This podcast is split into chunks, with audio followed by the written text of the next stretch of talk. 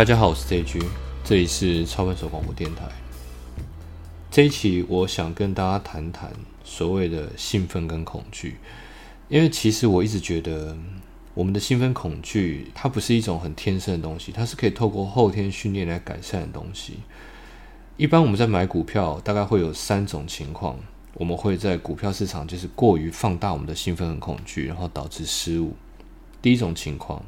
一买进就下跌，但其他没有买进的自选股却上涨，这是第一种情况。第二种状况，你大赚的单子变成没赚或赔钱，这个放在心里的感受是很差的，它会影响到你下一次的交易，而且你可能会因为这样马上就乱买卖，这是第二种。第三种情况比较常见，我相信一般人比较常遇到，你准备要买的股票没买，但是却大涨，别人买了。有赚钱，你却没赚钱。三种，第一种一买进就下跌，但是你的自选股会上涨。第二种情况，一笔大赚的单子变成没赚或赔钱，这个真是很痛苦。第三个最痛苦的，想买的没买却涨上天。这三种情绪，哈，只要在股市待了够久，就一定会遇到。甚至可以说，你只要进去买一次股票，搞不好运气不好，三种都被你遇到了。那这三种情绪，其实都是我们最主要、最主要在股票市场赔钱的原因。举例来说。很多人都知道，买股票基本上要赚钱，就是有买低跟卖高嘛。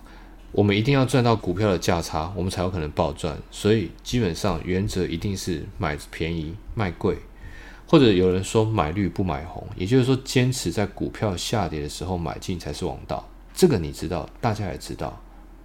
那为什么做不到呢？究竟是什么原因让我们忍不住在上涨的时候去追股票呢？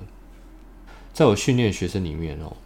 根据我的统计，如果他会赔钱，有超过八成是因为再不买就来不及的这种情绪让自己犯错，只有剩下不到两成是因为他的技术分析本来就想要去追高才做的理性决定。记住哦，有超过八成是因为再不买就来不及。简单说，大部分赔钱都是情绪上问题，根本不是技术上的问题。那我们可以简单的得出一个结论：只要能克服这种情绪，我们就能从小赔变成小赚，从原本的小赚变成大赚。这个是很关键的，所以千万不要因为再不买就来不及而进场买股票。